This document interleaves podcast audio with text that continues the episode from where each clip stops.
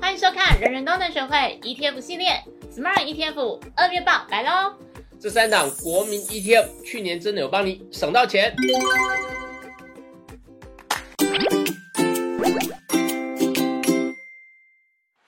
今天的 Smart ETF 二月报有三个重点。第一个重点呢，三档国民 ETF 二零二二年真的有帮你省到钱哦。第二个重点，ETF 除息月利零零八七八配零点二七元，当期的配息率是本月的 ETF 之冠。第三个重点，一月的 ETF 绩效排行，Tesla 单月大涨六成，电动车 ETF 上榜喽。请教省钱大王佑佑，是你买东西很会比价吗？会比啊，但是没有？到非常的夸张。可是那你为什么这么会这么会省钱呢？你不是就是东西要比来比去，比来比去，比个一百遍你才要下单？哪有一百遍也太浮夸了吧！我要先感，首先我要先感谢峰哥给我一个薪水。不是啊，那峰哥你自己，比如说我们讲买 ETF、嗯 ETF 好了，嗯你会找那种管理费特别低的标的吗？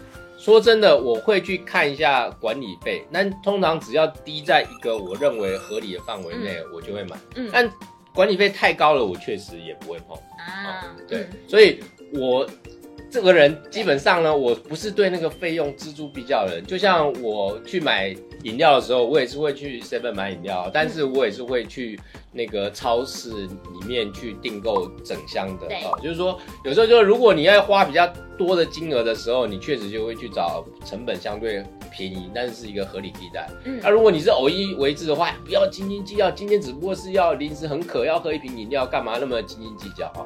不过我在讲是说，因为投资毕竟是一个长期资金啊，所以费用率还是很重要啊。但我心中会有个天秤哦，如果在一个费用率之下，它就算进入我的好球袋。嗯那如果你的好球袋稍微宽一点哦，我就可以选择比较多的 ETF 啊，因为我是一个很喜欢买不同投资标的人，因为我会希望能够组成一个我自己心中的投资组合嘛。那好就在宽一宽一点的话，我就可以比较好煮啊。那这就是我的一个投资的心心得，跟我自己的一个投资乐趣。那你？我觉得有些东西你真的很难用金钱衡量啦。比如说，就像你出国玩的时候，你要吃一个大餐，你就不会想说这个到底要花多少钱、啊，对，因为你都已经到那里了，没错啊，机票都花了。对不对？所以你要在一个合理的范围内，就是反正你要找到一个平衡这样子。那我也知道，有的人真的就很在意这个费用率的哈。不管你是哪一个类型啊，每年我们还是会帮投资人来整理整理一下这热门的 ETF 它的年度总费用率，让投资人做参考。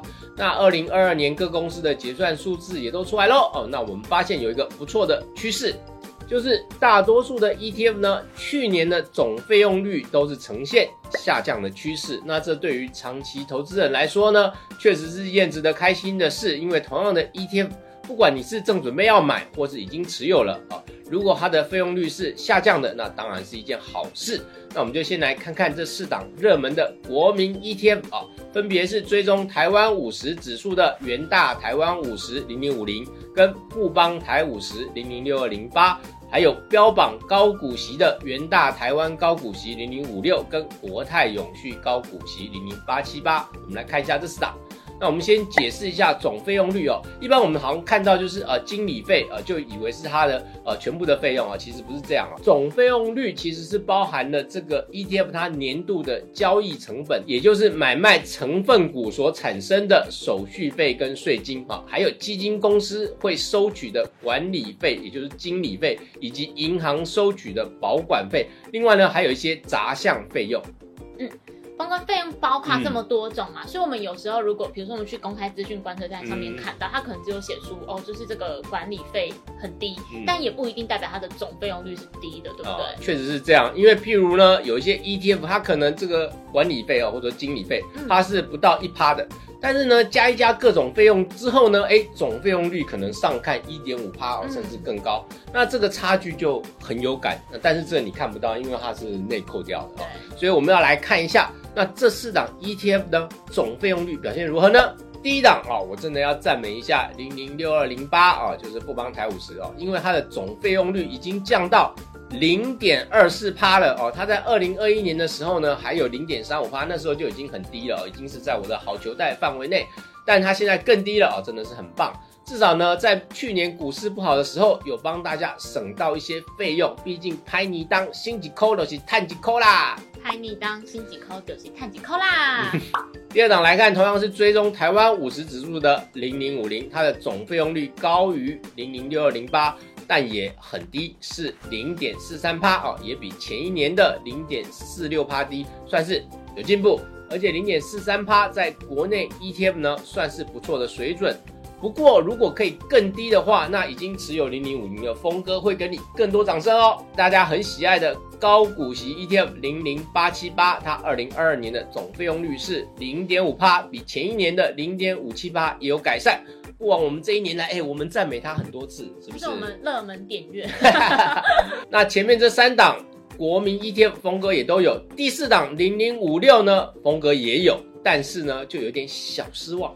为什么呢？啊，因为它二零二二年的。总费用率居然是上升的，从前一年的零点七四趴上升到零点八六趴。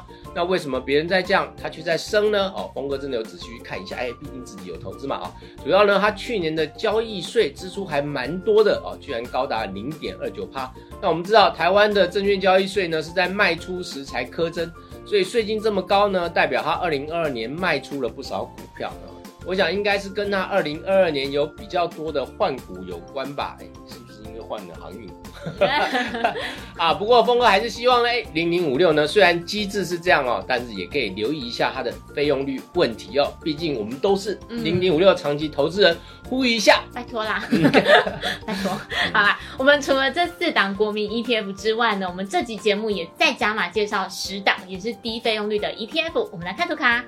上市富邦科技零零五二，它的特色呢，就是台积电持股差不多占它一半，那等于就是有半个 ETF 是台积电，它的总费用率也只有零点二四 percent，跟富邦台五十一样低。那觉得台积电股价太高的人，其实也可以参考一下零零五二这一档。那富邦公司治理零零六九二的费用率为零点二六 percent，它也只比富邦台五十高一点点。大部分持股呢也都是龙头股，这档也是悠悠存的市值型 ETF 哦。开心，我看到它上榜很开心。好，那如果另外想要买美股，但是你又没有海外券商，或是你也没有付委托账号的人呢，你就可以参考元大 S M P 五百零零六四六，它二零二二年的总费用率呢只有零点四五 percent。如果喜欢美国科技股的人，你则可以看富邦纳斯达克零零六六二，它的总费用率是零点五七 percent，比前一年下降不少。那如果你是偏好台湾金融股的人，你就可以看看远大金融零零五五，它的总费用率也只有零点五七 percent。接下来我们来看一下 ETF 二月报除息月历啊，这二月要除息的一股票型 ETF 共有七档。这个月的重头戏就是国泰永续高股息零零八七八，二零二三年要进行第一次除息喽，要领钱喽啊！本次除息预估为零点二七元，换算当期的配息率是一点五八趴啊，相当不错。那过去一整年每次计配息也都在零点三元附近，很稳很稳哦，看起来配息不错的。另外呢，目前台股中唯一一档双月配的永丰优息纯股零零九零七。本次配息是零点一四一元，当期配息率为零点九五趴。其他季配的 ETF 当期配息率比较高的还有富邦特选高股息三十零零九零零、元大 US 高息特别股零零七七一啊，都在一趴以上。那二月除息的股票型 ETF，除了兆丰台湾晶圆制造零零九一三的除息日是定在二月二十一号之外，其他六档都是在二月十六号除息。那我们接着来看债券型的 ETF，二月要出息的一共有二十六档。我们可以看到，季配息的债券型 ETF 很多当期的配息率都在一 percent 以上，最高的前三名是凯基 ESG BBB 债十五 Plus 零零八九零 B，以及群益七 Plus 中国证金债零零七九四 B，国泰 A 级金融债零零七八零 B。另外，很多人关心的元大美债二十年零零六七九 B，本次配息零点三一元，当期的配息率为零点九六 percent。以上二十六档债券型 ETF，通通都在二月十六号之后会出息，大家可以关注一下喽。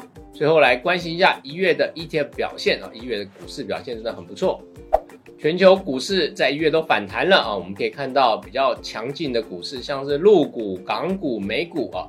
啊，台股表现也不错，像台股的正向两倍 ETF 有上榜啊。不过有趣的是，大家可以看到国泰智能电动车零零八九三富邦未来车零零八九五，在一月都缴出将近两成的报酬哦，波动真的很大哦。主要是因为他们两档 ETF 的持股中有蛮多 NVIDIA 跟特斯拉，那这两档个股呢，在一月各上涨了三十六趴跟六十趴，好惊人啊！特斯拉马斯克的大反攻啊，带动两档电动车 ETF 的表现。